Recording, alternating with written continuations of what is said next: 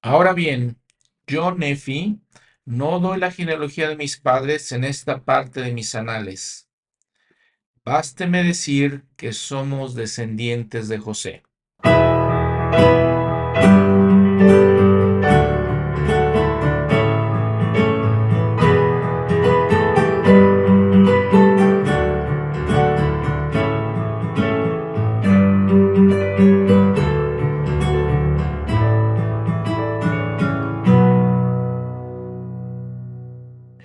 Yo soy su anfitrión Juan Ramón Rosas. Este es el episodio número 3 de este año también 3 del podcast Reflexiones de las Escrituras. Estamos reflexionando sobre el libro de Mormón y hemos platicado de la manera en la que llegó a nosotros, hemos platicado del contexto, hemos platicado un poco de la traducción, muy importante que hemos hablado de para qué se escribió, por qué se escribió, cómo se escribió y para quién se escribió, y del propósito esencial por cual existe el libro. Hemos platicado también de que fue profetizado desde el Antiguo Testamento que íbamos a tener dos libros en la historia de la humanidad, básicamente, un libro que iba a venir de la tribu de Judá y otro libro que iba a venir de la tribu de José estos dos hombres, personajes que fueron esenciales y preeminentes entre las tribus de Israel. Ahora, leyendo la Biblia, entendemos que todo eso tiene que, mucho que ver con la historia de Judá, de la tribu de Judá, y ahorita lo que les estaba leyendo de Nefi, que obtienen estas planchas donde viene genealogía de sus padres, del padre de Leí, de los ancestros de Leí, y entonces él dice, somos de la tribu de José. Y entonces así encontramos, de acuerdo con la profecía del profeta Ezequiel, encontramos estos dos libros o palos, Judá y José. Y todo esto para mí encaja muy bien, perfectamente bien en todo este contexto de las sagradas escrituras. Encaja perfectamente bien en la historia de Jacob, Israel, dándole bendiciones a sus hijos. Y les digo nuevamente, haciendo preeminencia con Judá y con José.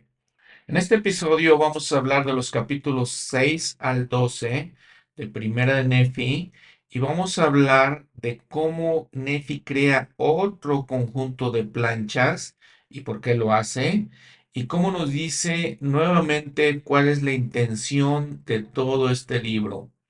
Habíamos platicado que el tema central de este libro, del libro de Mormón, es ser otro testamento de Jesucristo, invitar a todos, tanto nosotros como miembros de la iglesia, como miembros de la casa de Israel, como los judíos, como los gentiles, a venir a Cristo. Y aquí da otra idea, Nefi porque toda mi intención es persuadir a los hombres que vengan al Dios de Abraham y al Dios de Isaac y al Dios de Jacob y sean salvos. Vamos a platicar también sobre este comienzo de esta jornada de la eh, familia de Ley hacia el desierto, hacia la tierra prometida, y vemos las situaciones y las cosas que ellos pues tienen que sufrir, las cosas que tienen que sacrificar. Y vemos las eh, disputas entre Nefi, Sam, sus padres, Lamán y Lemuel. Vamos a ver eso. Además, vamos a hablar de esa visión que tuvo Ley. Recuerdan que el libro en el capítulo 1 empieza cuando Ley ora al Señor en favor de su pueblo, dice el libro. Y entonces mientras está orando, ve un pilar de fuego y escucha y ve muchas cosas, se estremece eh, de, gran manera, llega a su casa, está cansado, dominado por el espíritu, y entonces tiene una visión, fue arrebatado en una visión, vio abrirse los cielos, y en estos capítulos ya nos platica de qué se trata toda esa visión. Ve a Jesucristo, porque dice, ve a uno ese uno viene ahí, por ejemplo, con mayúsculas, empieza con mayúsculas. Está hablando del Señor. Entonces ve a uno ve su resplandor que era mayor del que el del sol al mediodía, y ve a otros doce, y se lamenta por Jerusalén, por lo que le va a pasar a Jerusalén, por la revelación que él recibe en cuanto a esta ciudad, y ve otras cosas que en la narración no explica en ese momento, pero ya en el capítulo 8 vamos a ver lo que el mismo Ley le explica a su familia de esa visión, y después cómo Nefi tratando de entender exactamente lo que pasa, mostrando su gran fe, y es una reflexión que vamos a aprender, cómo él escucha a su padre, escucha este mandamiento que su padre recibe, y no simplemente dice, voy a obedecer ciegamente, él busca a Dios para poder entender, para poder decir que recibió un testimonio también él de estos mandamientos que el Señor le da a su padre. Y mientras otras personas, los demás judíos, se burlaban de su padre, mientras otros miembros de su familia se burlaban de él, sus hermanos Lamán y Lemuel específicamente, y algunas de las eh, hijas de sus hermanas de Leí se burlan de, de su padre, él no. Vean la diferencia, la gran diferencia, y cómo podemos aplicar todo esto en nuestras vidas, ¿Cómo podemos entender? A ver, si yo voy a la iglesia, escucho las enseñanzas, ¿cómo puedo yo saber que son verdaderas? Y lo hemos platicado en otras ocasiones. Ese es uno de los más grandes testimonios para mí que existen en la iglesia, que se nos invita a todos a buscar la verdad. No se nos invita a que sigamos ciegamente las enseñanzas, no se nos eh, eh, obliga definitivamente a seguirlas para nada, sino que se nos invita a buscar, a buscar respuestas por nosotros, para escuchar, por ejemplo, a los profetas y entonces, sabiendo que ellos son profetas, entonces ya los podemos seguir, porque ya recibimos un testimonio, un testimonio de las verdades.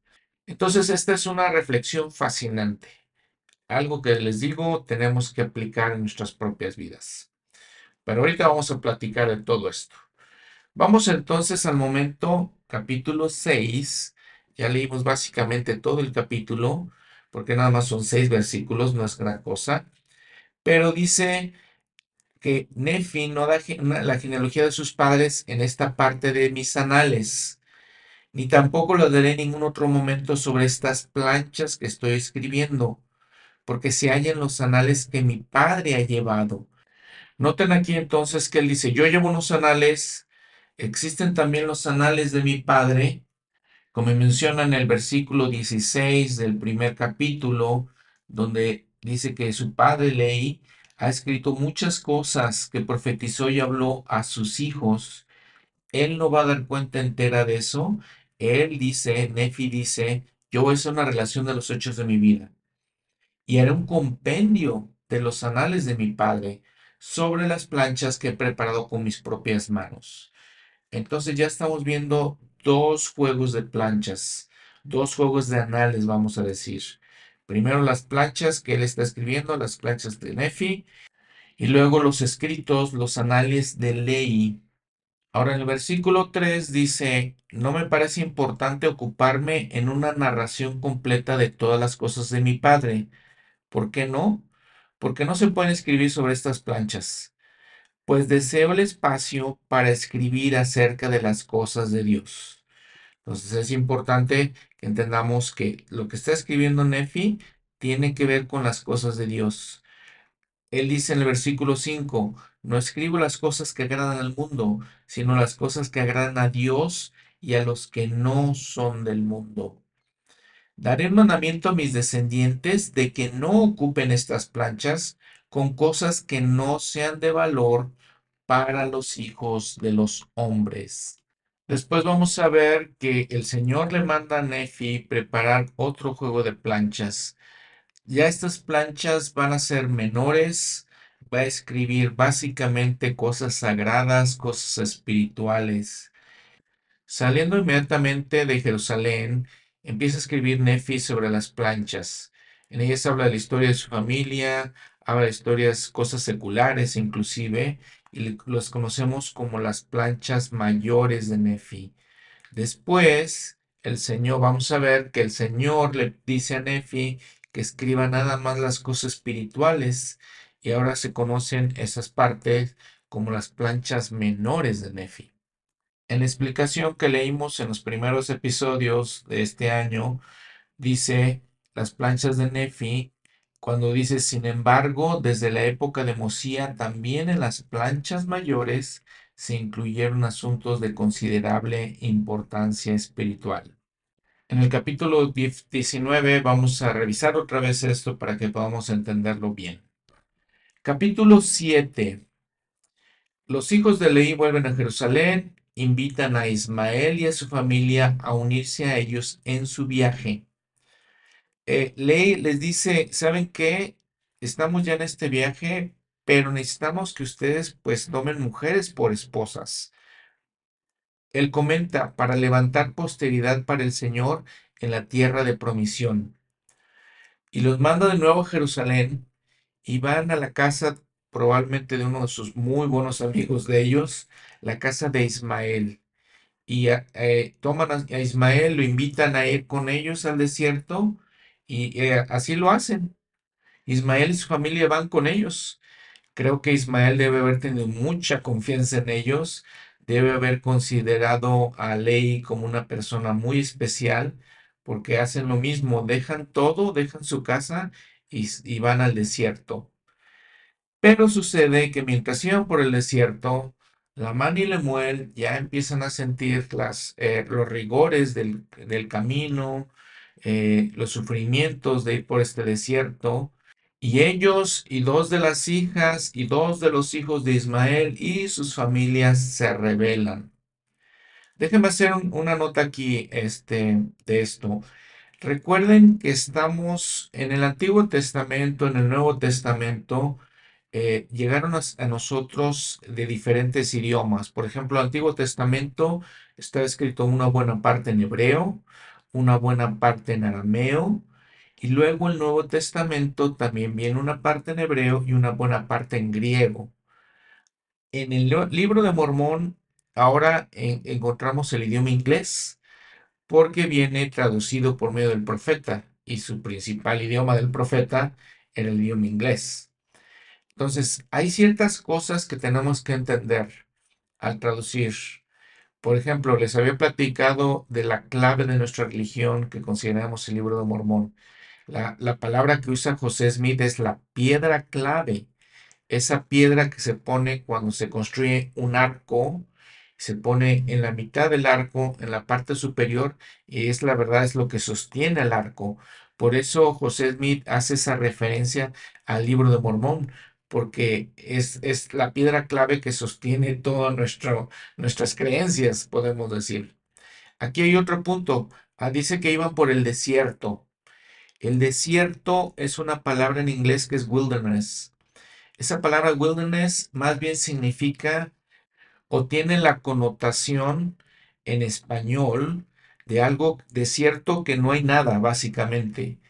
Pero no lo confundamos con decir un desierto como si fuéramos al desierto del Sahara. En México y en Estados Unidos, por ejemplo, aquí en, la frontera hay el desierto de Sonora que es básicamente arena y no hay nada. Este desierto del que habla el libro de Mormón, pues es un área donde no había nada. Había cierta hierba, ciertos, este, tal vez árboles, pero no había nada, no, no vivía nadie ahí. Era una, una parte donde no había población. Entonces iban por este desierto y les digo, se rebelan contra Nefi y lo que hace Nefi es que se aflige, se aflige por la dureza de sus corazones Recuerden que habían visto un ángel, Lamán y Lemuel. Recuerden que ya se habían revelado alguna vez cuando iban por las planchas con Labán. Se habían revelado porque no podían obtener las planchas, habían estado en peligro de muerte realmente, ya se habían revelado. Y otra vez se vuelven a revelar y Nefi se aflige por la dureza de, eh, de sus corazones. Es lo que nos, nos narra el libro. Y les pregunta, ¿cómo es que sois tan duros de corazón?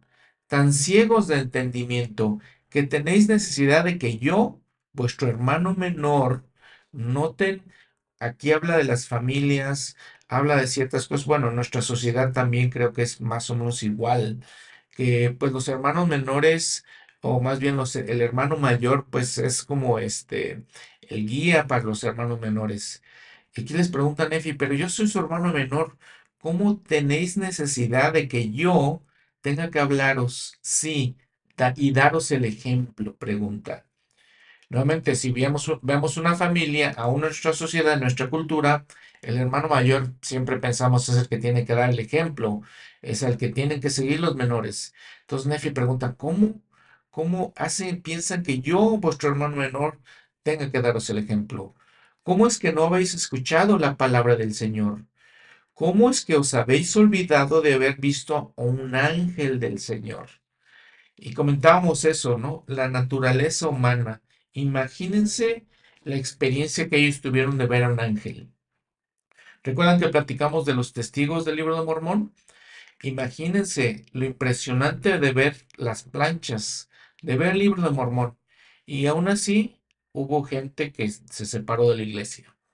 Es la naturaleza humana. Aquí la man y Lemuel ven un ángel del Señor y aún así se este, reniegan y se rebelan. Habíamos platicado también de Judas Iscariote. Imagínense qué testimonio tan grande de convivir con Jesús todos los días, de escucharlo predicar. Imagínense el poder del Salvador para predicar y el poder del Espíritu que debe haber sentido Judas Iscariote y aún así lo traicionó. En algún momento les había platicado una historia. Estaba yo en Poza Rica, Veracruz, y e invitamos a unas familias a ir a la conferencia de Estaca.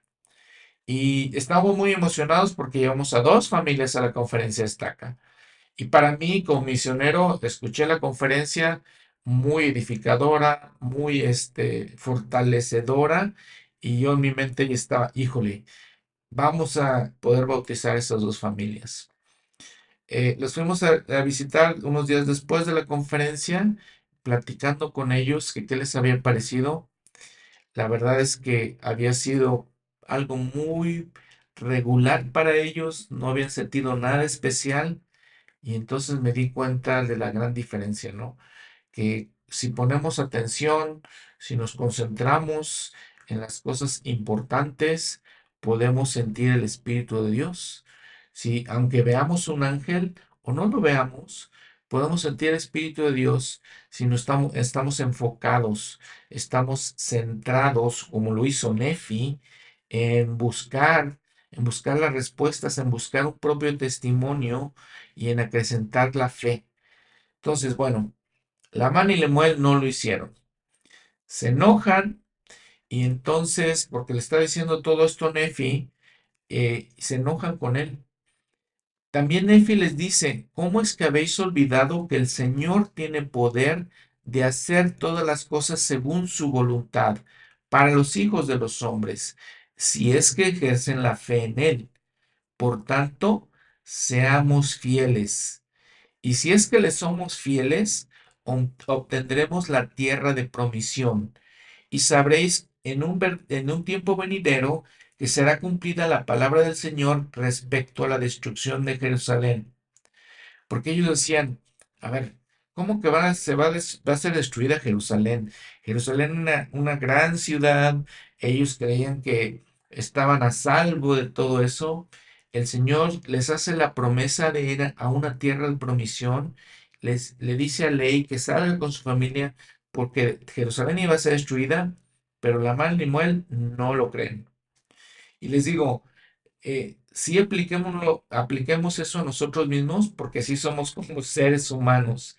A veces no vemos la mano del Señor en nuestra vida, a veces eh, renegamos porque las cosas no salen como nosotros queremos, renegamos porque la verdad es que tenemos que sufrir. Eh, yo la verdad he estado en esa situación, tengo que decir que he estado en esa situación. Pero vean, eh, la dureza de corazón de, de la y Lemuel, claro que es algo muy diferente, eh, muy, mucho más, podemos decir no diferente, sino es mucho más de lo que uno puede ser, pero eh, vean, vean para aplicarlo a nosotros, ¿no? Cómo ellos reniegan a pesar de todo esto. Y a veces me pregunto si no soy yo así. Y es una pregunta también para ustedes. Bueno, entonces, amarran a Nefi, lo amarran de las manos y de los pies y se enfurecen con él. Afortunadamente, una de las hijas de Ismael también, y también su madre, y uno de los hijos de Ismael, eh, les piden que, pues, les suplican más, más bien que tengan eh, compasión de Nefi y hablan a sus corazones. Y sucede un milagro también en ese momento, porque Nefi ora cuando está atado, fíjense lo que hace, ora al Señor y dice, oh Señor, según mi fe en ti, líbrame de las manos de mis hermanos. Sí, dame fuerzas para romper estas ligaduras que me sujetan. Y cuando hube pronunciado estas palabras, he aquí, fueron sueltas las ligaduras de mis manos y de mis pies, y poniéndome delante de mis hermanos les hablé otra vez. Y bueno, sucede esto que una de las hijas de Ismael, la madre y uno de los hijos de Ismael, eh, le ruegan a la mano y Lemuel que no se enojen, eh, porque ellos obviamente se enojan otra vez. Y eh, increíble, ¿no? La, lo este, cambiantes que eran la mano y Lemuel. Dice, en ese momento ellos se sienten apesadumbrados de su maldad, se inclinan delante de mí, dice Nefi, suplicándome que les perdonara aquello que habían hecho conmigo. Y aconteció que les perdoné sinceramente, noten eso, perdoné sinceramente todo cuando me habían, cuanto me habían hecho y los exhorté a que pidieran al Señor su Dios que los perdonara. Y aconteció que si lo hicieron, dice, después de haber orado al Señor, eh, emprendieron otra vez la marcha hacia la tienda de nuestro Padre. Aquí otro punto importante, después de aprender, después de aprender eso, cómo era cambiante el ánimo. Hemos hablado eh, este, en Santiago, en el Nuevo Testamento, cuando dice, el Señor no quiere que seamos de doble ánimo, quiere que tengamos un ánimo constante. El Amán y Lemuel eran cambiantes completamente. Y ese fue el gran pecado o los grandes pecados que ellos cometieron. Bueno, después de eso, eh, aprendemos de la fe de Nefi y un, un detalle interesante. Dice, aconteció que bajamos a la tienda de nuestro padre, esto ya es el versículo 22. Vean cuántas veces menciona la tienda de nuestro padre. Versículo 21 el hermano Hugh Nibley escribe un libro muy interesante que se llama Ley en el Desierto y nos habla de todas estas cosas. Les había comentado en el episodio pasado, él nos habla de los nombres. Lamán y Lemuel son nombres más hebreos. Nefi eh, es un nombre más egipcio. Sam también. Por ejemplo, sabemos de la reina de, de Egipto, Nefertiti. Nos dice el hermano Nibli también de la importancia, lo interesante de cuando Nefi habla hacia la tienda de nuestro Padre, la tienda de nuestro Padre. Varias veces en estos capítulos lo va a hacer. ¿Por qué? Porque Ley era un comerciante y habíamos platicado, nos platicó Morón y Gaona, por ejemplo, él sabía cómo moverse eh, porque iba y vendía eh, mercancías sabía cómo habitar en tiendas, sabía cómo viajar. Eh, él nos había platicado que, que, rápido salió Ley y su familia de, de, Jerusalén. Estaban ya preparados. Él sabía cómo hacerlo. Y entonces es muy natural, podemos entender naturalmente que Nefi va a hablar de la tienda de su padre, porque utilizaba muchas veces tiendas en sus viajes de mercantiles cuando hacían transacciones, viajaban. Probablemente ellos viajaban mucho hacia Egipto. Hemos también platicado que Egipto dominaba y entonces probablemente hablaban egipcio ellos. Y probablemente por eso Ley le, le puso su nombre a Nefi, porque tenía esa influencia egipcia. Recordemos que el libro de Mormón fue escrito sobre planchas en egipcio reformado todo esto muy interesante. Lo, que les platicaba, ¿no? En el episodio, hace dos episodios más bien, cuando decía, claro que un hombre, cualquier hombre, eh, como José Smith en este caso, claro que no tenía este acceso a todos estos detalles tan impresionantes, ¿no? Que podemos entender el contexto en el que están hablando. Vean lo fascinante de todo esto, que ah, nos ayudan cuando tenemos fe, les digo, eh, había platicado que aprendemos, dice eh, Doctrina y Convenios, seguimos al Señor por el estudio, tanto como por la fe. Entonces, todos estos detalles son, les digo, fascinantes. Muy bien. Hablando de cosas fascinantes y de cosas que nos fortalecen, nos edifican el testimonio que tenemos de este libro, vamos a hablar de la visión de Leí, capítulo 8. Esta es magnífico, todas las enseñanzas, todos los simbolismos, todo lo que aprendemos aquí. Ley ve una visión del árbol de la vida. Come de su fruto y desea que su familia haga lo mismo. Ve una barra de hierro, un sendero estrecho y angosto y el vapor de tinieblas que envuelve a los hombres. Saría, Nefi y San comen del fruto, pero Lamán y Lemuel no quieren hacerlo. Muy bien, es curioso que en el primer versículo habla de cómo recogen eh, semillas de toda especie, granos de todas clases, frutas para su camino. Y en el versículo 2, ya Leí empieza a hablar y les dice, he aquí, he soñado un sueño, o en otras palabras, he visto una visión. Hablando de revelación, esta es una de las maneras en que recibimos revelación. La verdad es que conozco algunas personas que han tenido sueños y a veces cuando comprobamos los sueños con la realidad, son ciertos esos sueños.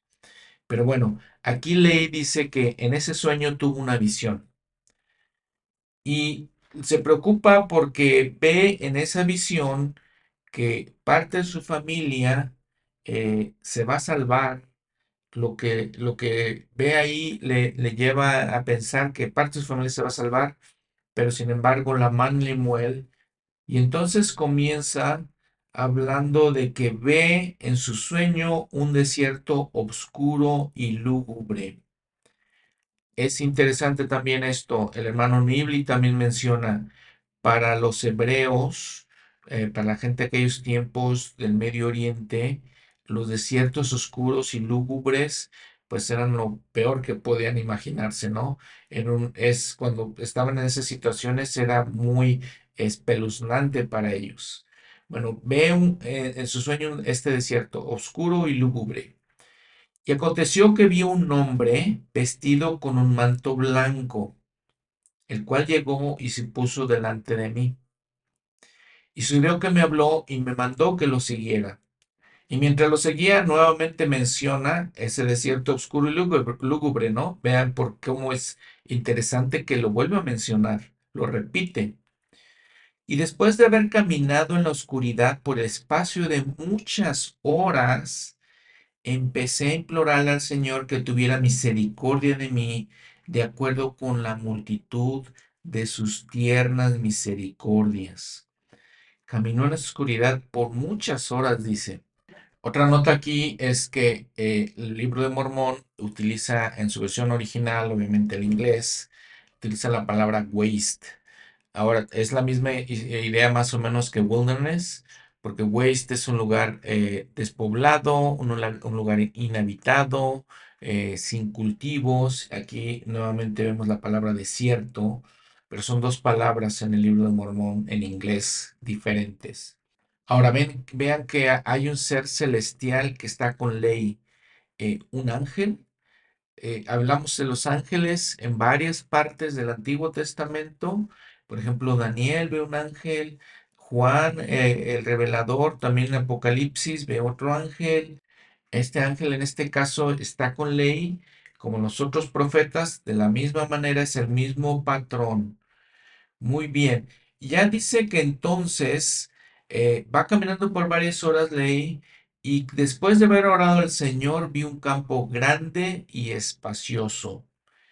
Y sucedió que vi un árbol cuyo fruto era deseable para ser uno feliz. Noten la importancia de los árboles. Obviamente conocemos de Génesis, el jardín de Edén, que un árbol del bien y del mal. Había un árbol de la vida. En el libro de Mormón vamos a encontrar tres árboles principales. Este es el primero. Después vamos a hablar también del árbol en la parábola de Zenos, el árbol del olivo. Y después también vamos a hablar de un árbol del que habla Alma, del que, al que le podemos llamar el árbol de la rectitud. Hasta este punto hay varias cosas muy interesantes. Bueno, es todo, la verdad es que hay muchas cosas interesantes en todo el sueño, pero hasta este punto déjenme platicarles algunas. Vean la diferencia entre la situación en la que estaba Ley, que estaba en ese lugar oscuro, lúgubre, y entonces llega a este campo grande y espacioso y ve este árbol. Y él comenta que era deseable el fruto del árbol para hacer a uno feliz. Y de entonces vea que el fruto era blanco y que excedía toda blancura. Ya eso ya es en el versículo 11. Nos detenemos un poquito aquí para analizar varias cosas. Entonces pasa su experiencia de la oscuridad a la luz. Muchas de las cosas que nosotros pasamos, muchas de nuestras experiencias son así, van de la oscuridad a la luz.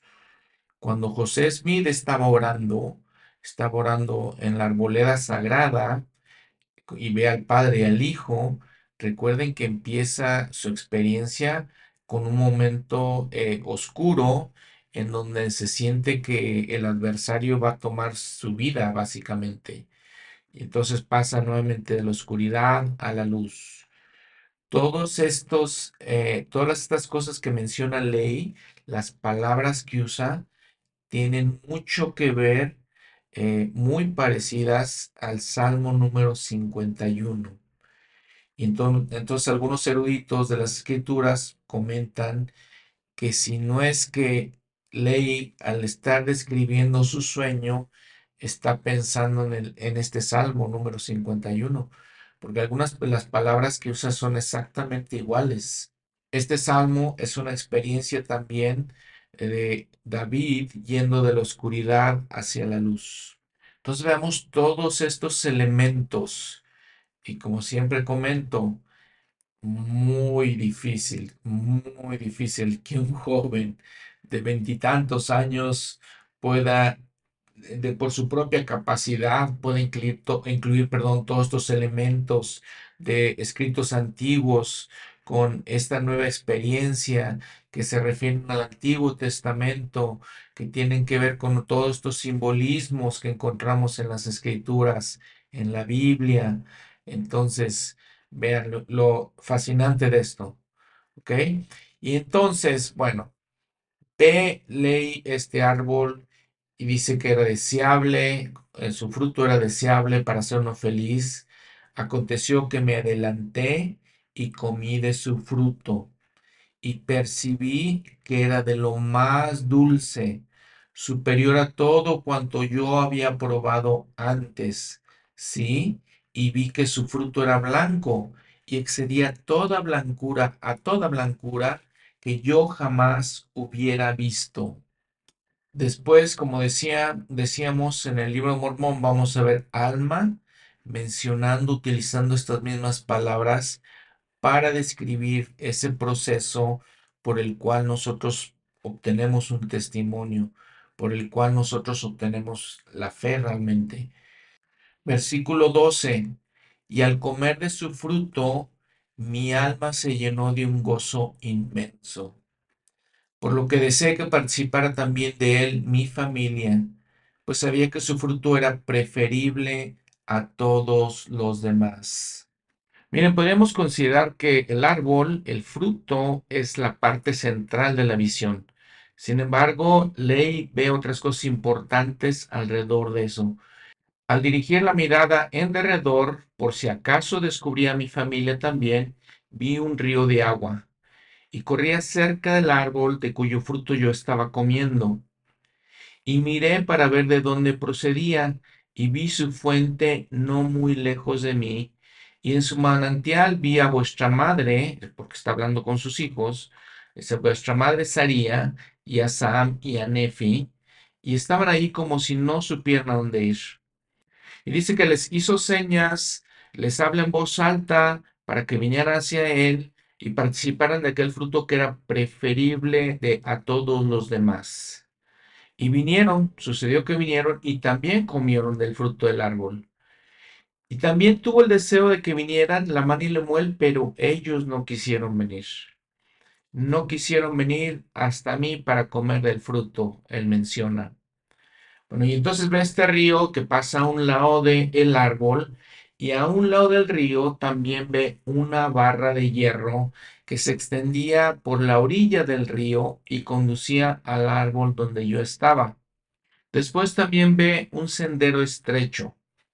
Entonces ve un río, ve una barra de hierro que está sobre un sendero estrecho y angosto que corría a un lado de la barra de hierro hasta el árbol al lado del cual me hallaba y también pasaba por donde brotaba el manantial hasta un campo grande y espacioso a semejanza de un mundo.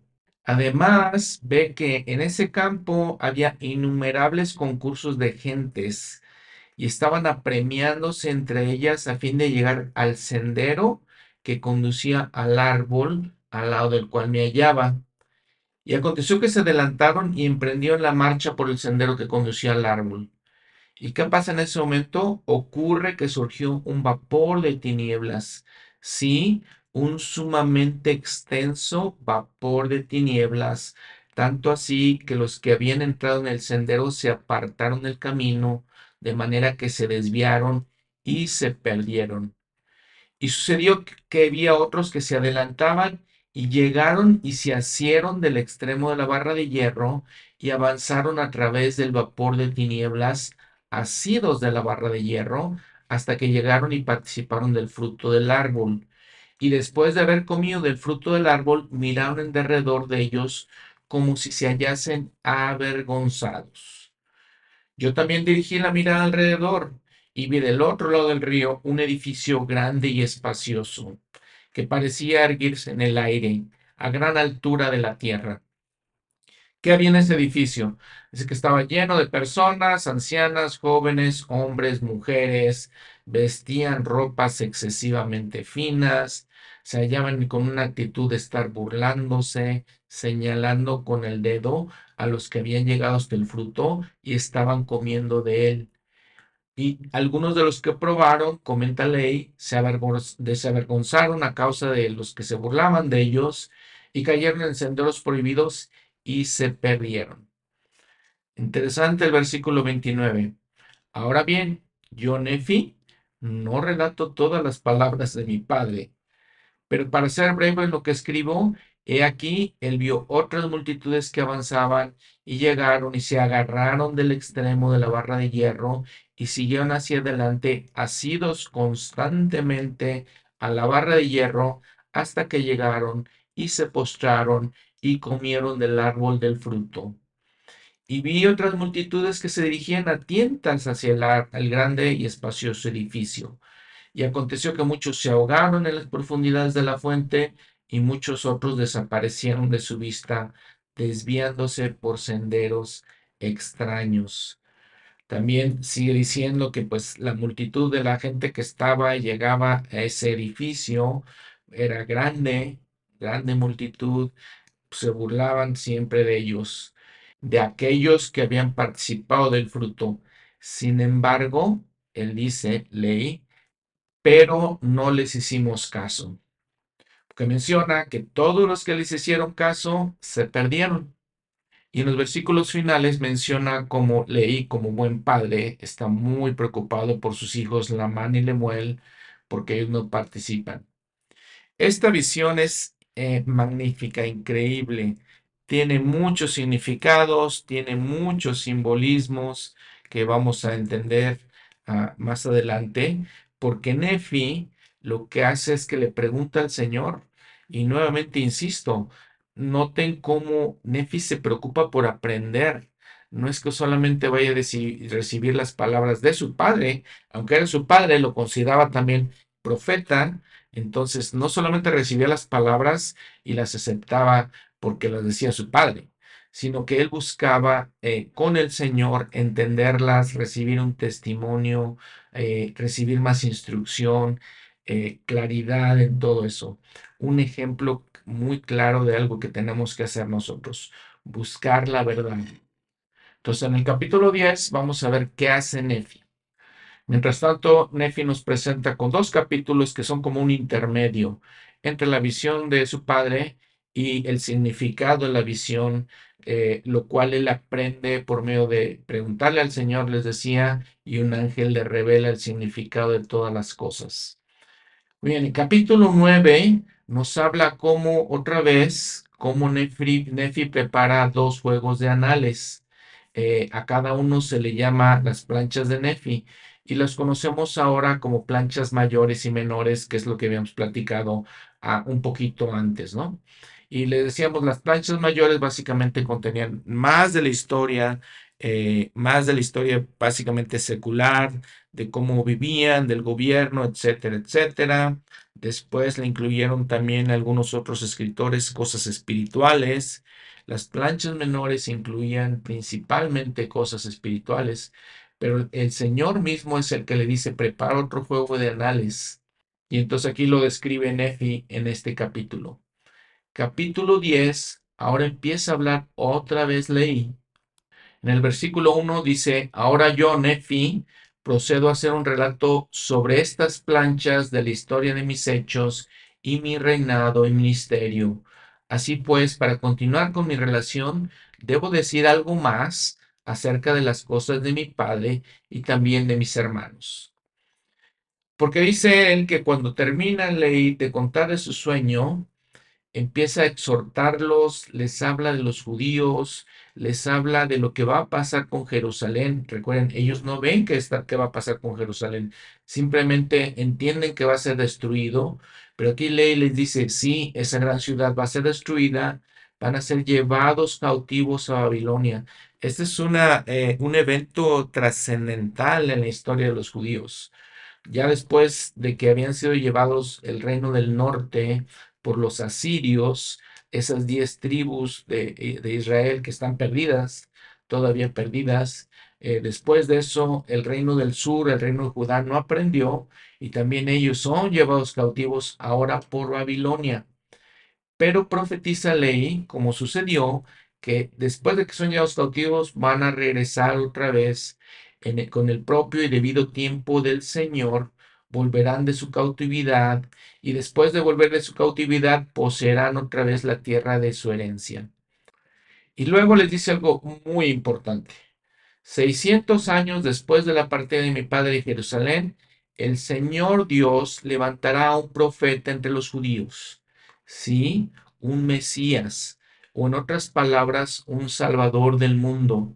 Noten cómo Nefi va desde un nivel un poquito más abajo, profeta, y luego lo llama Mesías, y luego lo llama el Salvador del mundo. También en el versículo 5 ya habla que es el redentor del mundo otra vez. Está, está haciendo hincapié nuevamente en el, eh, la misión del Salvador. Ahora noten que ya en el, es el capítulo 10, llevamos estos, estos capítulos. Obviamente Nefi se prepara toda la historia, nos da un contexto de todo lo que está pasando, pero ya en este capítulo empieza a hablar del Salvador, empieza a hablar del Mesías.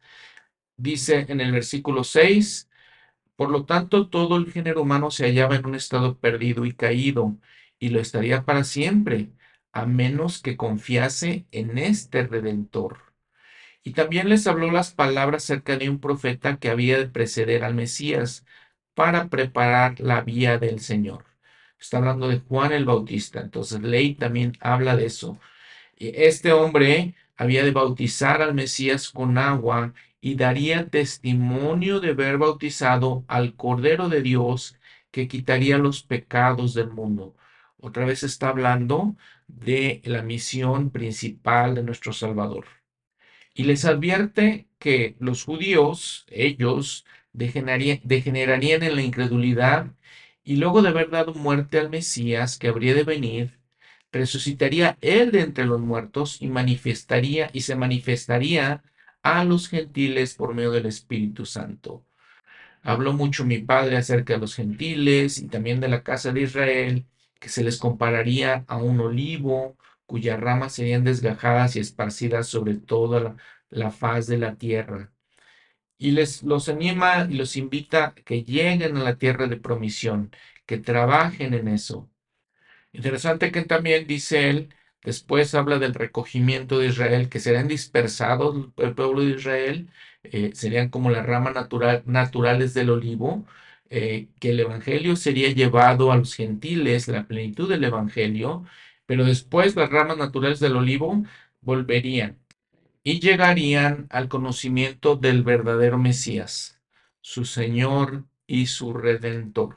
Notemos también que todas estas palabras de las que habla Leí, número uno, importante, ya está hablando del Salvador, ya está hablando de su misión, está hablando ya de su expiación que vendría a pagar por nuestros pecados.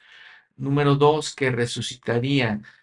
Entonces nos da todas estas doctrinas, todas estas enseñanzas compara la casa de Israel a un olivo, todo el simbolismo que viene con el olivo. Recuerden que Getsemaní, el lugar donde el Señor empezó su expiación, es prensa de olivo. El olivo simbolizaba el Espíritu Santo, tenía otras cosas eh, muy importantes. ¿Cómo habló, eh, leí todas estas cosas? Lo dice Kinefi, versículo 17, habló por el poder del Espíritu Santo, poder que recibió por la fe que tenía en el Hijo de Dios. Y el Hijo de Dios era el Mesías que había de venir. Ahora notemos lo que le decía, las características de personalidad de Nefi. Yo, Nefi, sentí deseos de que también yo viera y oyera y supiera de estas cosas por el poder del Espíritu Santo, que es el don de Dios para aquellos que lo buscan diligentemente tanto en tiempos pasados como en el tiempo en que se manifieste Él mismo a los hijos de los hombres. Aquí es una enseñanza para que la entendamos, la meditemos, la escudriñemos, la reflexionemos profundamente. Vean la actitud de Nefi. Yo también tenía el deseo de ver, de oír, de saber, por el poder del Espíritu Santo. ¿Quiénes pueden saber, ver, eh, conocer, tener un testimonio? Aquellos que buscan diligentemente. La invitación para ustedes y para mí es que apliquemos estas cosas a nuestra vida, a nuestra vida diaria, que busquemos diligentemente a Dios y todas aquellas cosas que no entendamos, que no estemos de acuerdo tal vez por, por decir algo en la iglesia, en el Evangelio, Preguntemos a Dios. Básicamente, esa es la fórmula que nos está dando aquí Nefi. Que entendamos por el Espíritu Santo, buscando diligentemente los misterios de Dios. Como lo dice él en el versículo 19, porque el que con diligencia busca, hallará, y los misterios de Dios le serán descubiertos por el poder del Espíritu Santo. Lo mismo en estos días como en tiempos pasados y lo mismo en tiempos pasados como en los venideros. Por tanto, la vía del Señor es un giro eterno. Recuerda, pues, oh hombre, que por todos tus hechos serás traído a juicio. Por lo que si habéis procurado hacer lo malo en los días de vuestra aprobación, entonces os halláis impuros ante el tribunal de Dios, y ninguna cosa impura puede morar con Dios. Así que debéis de ser desechados para siempre y el Espíritu Santo me da autoridad para que declare estas cosas y no las retenga. Invitación para ustedes, para mí otra vez. O otra invitación podemos ir.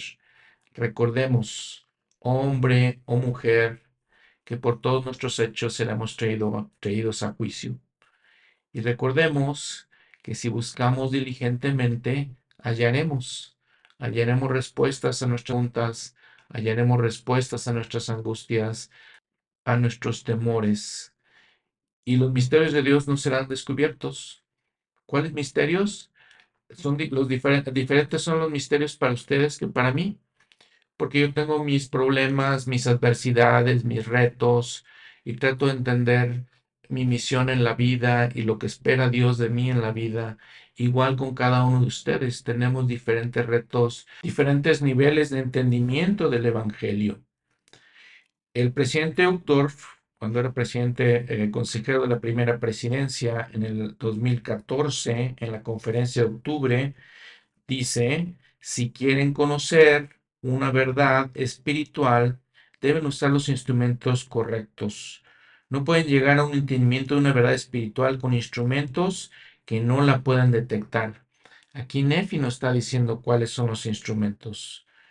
El Salvador nos ha dicho en estos días, lo que es de Dios es luz, y el que recibe luz y persevera en Dios recibe más luz, y esa luz se hace más y más resplandeciente hasta el día perfecto. Cuanto más volcamos nuestro corazón y mente hacia Dios, más luz celestial se destila sobre nuestra alma. Y cada vez que voluntariamente y sinceramente procuramos esa luz, indicamos a Dios nuestra disposición para recibir más luz. Gradualmente, las, cosas que antes parecían confusas, oscuras y lejanas se vuelven claras, brillantes y conocidas para nosotros. Cierro la cita. Y eso es lo que hace Nefi que no hacen sus hermanos. Después vamos a ver que ellos se quejan porque dicen, es que esas cosas no nos son conocidas a nosotros. Dios no nos da a conocer estas verdades. Pues claro que no, porque ellos no tenían la disposición, como dice el, presidente Ugdorf, ¿no? Dios eh, conoce nuestra disposición. Nosotros al leer, orar cada día, al poner atención en la iglesia, al magnificar nuestros llamamientos, al servir a los demás, al ir al templo, le estamos indicando a Dios, nuestro Padre, que tenemos la disposición de recibir más luz. Y les digo nuevamente, claro que Nefi recibe más luz, claro que Nefi es bendecido, Aquí vemos la prueba de eso en el libro de Mormón, en todos estos capítulos, y la man y Lemuel no lo son y no lo entienden. Y entre, en, lugar de recibir más luz, reciben más oscuridad. Y entonces se vuelven cada vez y cada vez eh, más incrédulos, se alejan cada vez, cada vez más de Dios. Entonces, ese es un ejemplo de las cosas, de cómo sí debemos hacer y cómo no debemos hacer. Continuando con este mensaje de Elder De la misma manera, si nos privamos de la luz del Evangelio, nuestra propia luz comienza a atenuarse, no en un día ni en una semana, sino gradualmente, a través del tiempo, hasta que miramos hacia atrás y no podemos entender por qué alguna vez creímos que el Evangelio era verdadero. Es posible que nuestro conocimiento previo parezca insensato porque lo que alguna vez era tan claro nuevamente se volvió borroso, confuso y lejano. Es por eso que Pablo insistía tanto en que el mensaje del Evangelio es locura para quienes están pereciendo, pero para quienes se salvan es poder de Dios. Un poco más adelante en este mismo discurso, él continúa, eh, dice, la iglesia de Jesucristo de los santos de los últimos días es un lugar para personas con toda clase de testimonios. Hay algunos miembros de la iglesia cuyo testimonio es seguro y arde fuertemente dentro de ellos. Otros aún están esforzándose por saber por sí mismos. La iglesia es un hogar para que vengan todos, sin importar la profundidad ni la estatura de nuestro testimonio. En las puertas de nuestros centros de reuniones no hay carteles que digan su testimonio debe ser así de fuerte para poder entrar. La iglesia no es solo para personas perfectas, sino es para todos, para que todos vengan a Cristo y sean perfectos en Él. La iglesia es para personas como ustedes y yo. La iglesia es un lugar de bienvenida y de instrucción, no un lugar de separación ni de crítica. Es un lugar donde tendemos la mano para alentar, elevar y sostenernos el uno al otro al seguir nuestra búsqueda personal de la verdad divina. Al final todos somos peregrinos buscando la luz de Dios al viajar por el sendero del discipulado. Cierro la cita. Les recomiendo mucho este discurso, octubre, conferencia de octubre de 2014, cómo recibir un testimonio de luz y verdad porque nos habla de muchas cosas, de cómo podemos eh, entender los principios del Evangelio, las verdades del Evangelio, y nos habla de esa luz, de ese testimonio, nos habla de la oscuridad y nos habla de lo que es verdadero. Muy bien, regresando al capítulo 10. Les digo, hay muchos simbolismos eh, en lo que habla ley. Eh, el mensaje principal, nuevamente recalcándoles eso, cómo él empieza ya a hablar del Mesías, empieza a hablar de Jesucristo, porque les digo, ese es el tema central de todo el libro de Mormón, que entendamos a Jesucristo y vean la claridad con la que se nos habla, la claridad para que podamos entender. Claro que la Biblia es un testamento de Jesucristo. Y por supuesto que el libro de Mormón es otro testamento, pero les digo nuevamente cuál es la claridad de todo esto, la claridad de las enseñanzas aquí. Capítulo 11. Nefi, en esa búsqueda de la verdad, en esa búsqueda para entender, nos dice el encabezado, ve el Espíritu del Señor y se le muestra el árbol de la vida en una visión. Ve a la madre del Hijo de Dios y aprende acerca de la condescendencia de Dios. Ve el bautismo, el ministerio y la crucifixión del Cordero de Dios. Ve también el llamamiento y ministerio de los doce apóstoles del Cordero. Y entonces el Señor le explica todos los simbolismos, cuál es el significado de la visión de su Padre y aún más. Nuevamente estamos hablando de la misión del Salvador. Y como siempre comentamos, pues esto es parte esencial de todo el libro.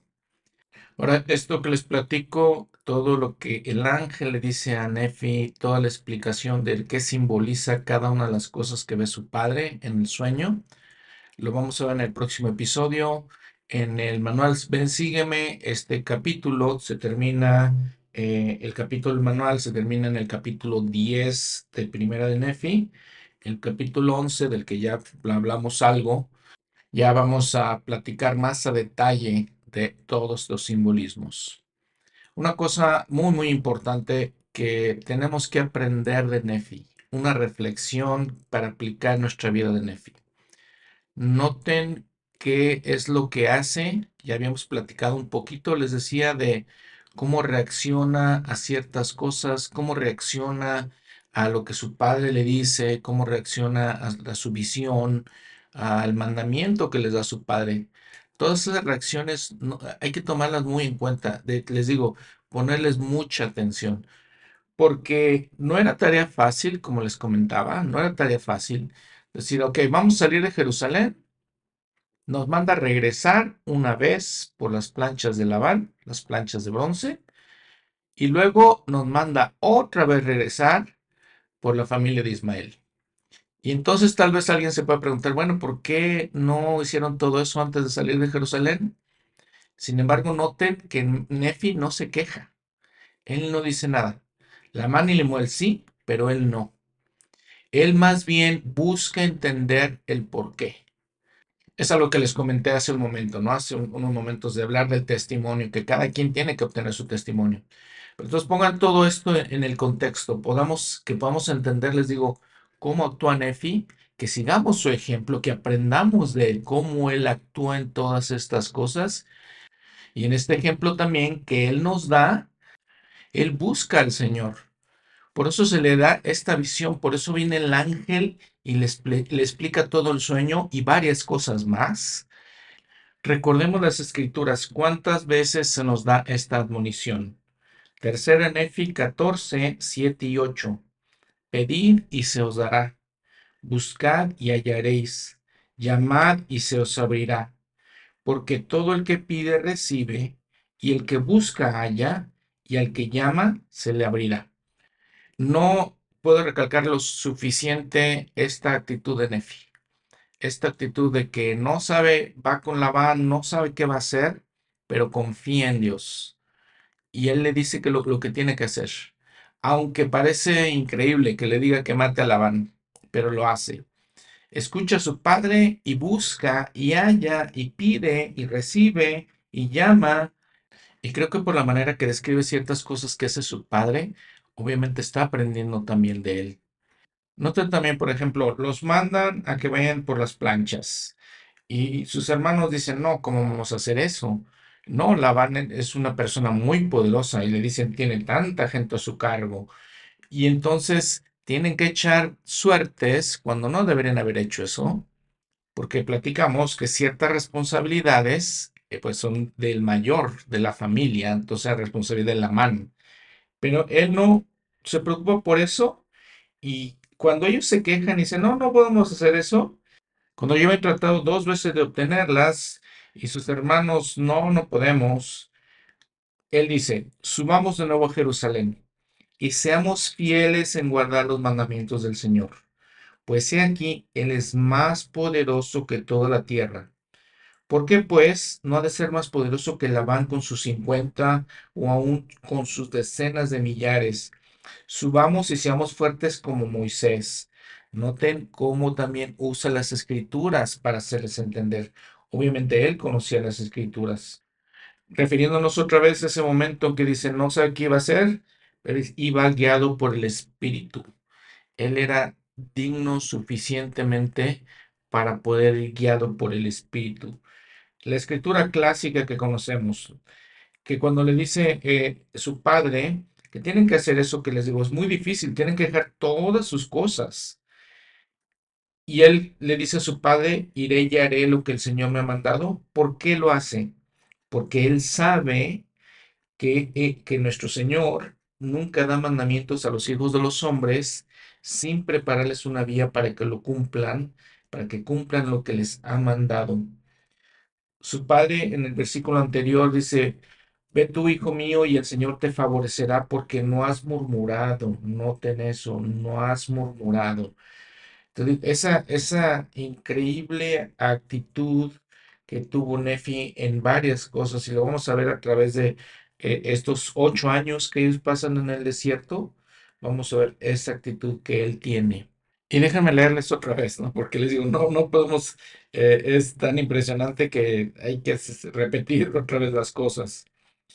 Aconteció que después que yo, Nefi, hube oído todas las palabras de mi padre concerniente a las cosas que había visto, las, eh, las cosas que habló por el poder del Espíritu Santo, yo, Nefi, sentí deseos de que también yo viera, oyera y supiera de estas cosas por el poder del Espíritu Santo.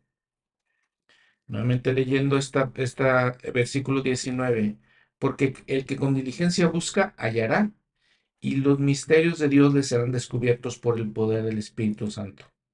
Espero sinceramente que podamos eh, quedarnos con este pensamiento. Eh, les digo, meditarlo, ponderarlo, reflexionarlo toda esta semana. ¿Qué puedo hacer yo para ser como Nefi? Muchas gracias, nos vemos la próxima semana continuando con los siguientes capítulos del 11 al 15. Que tengan una muy buena semana. Hasta luego.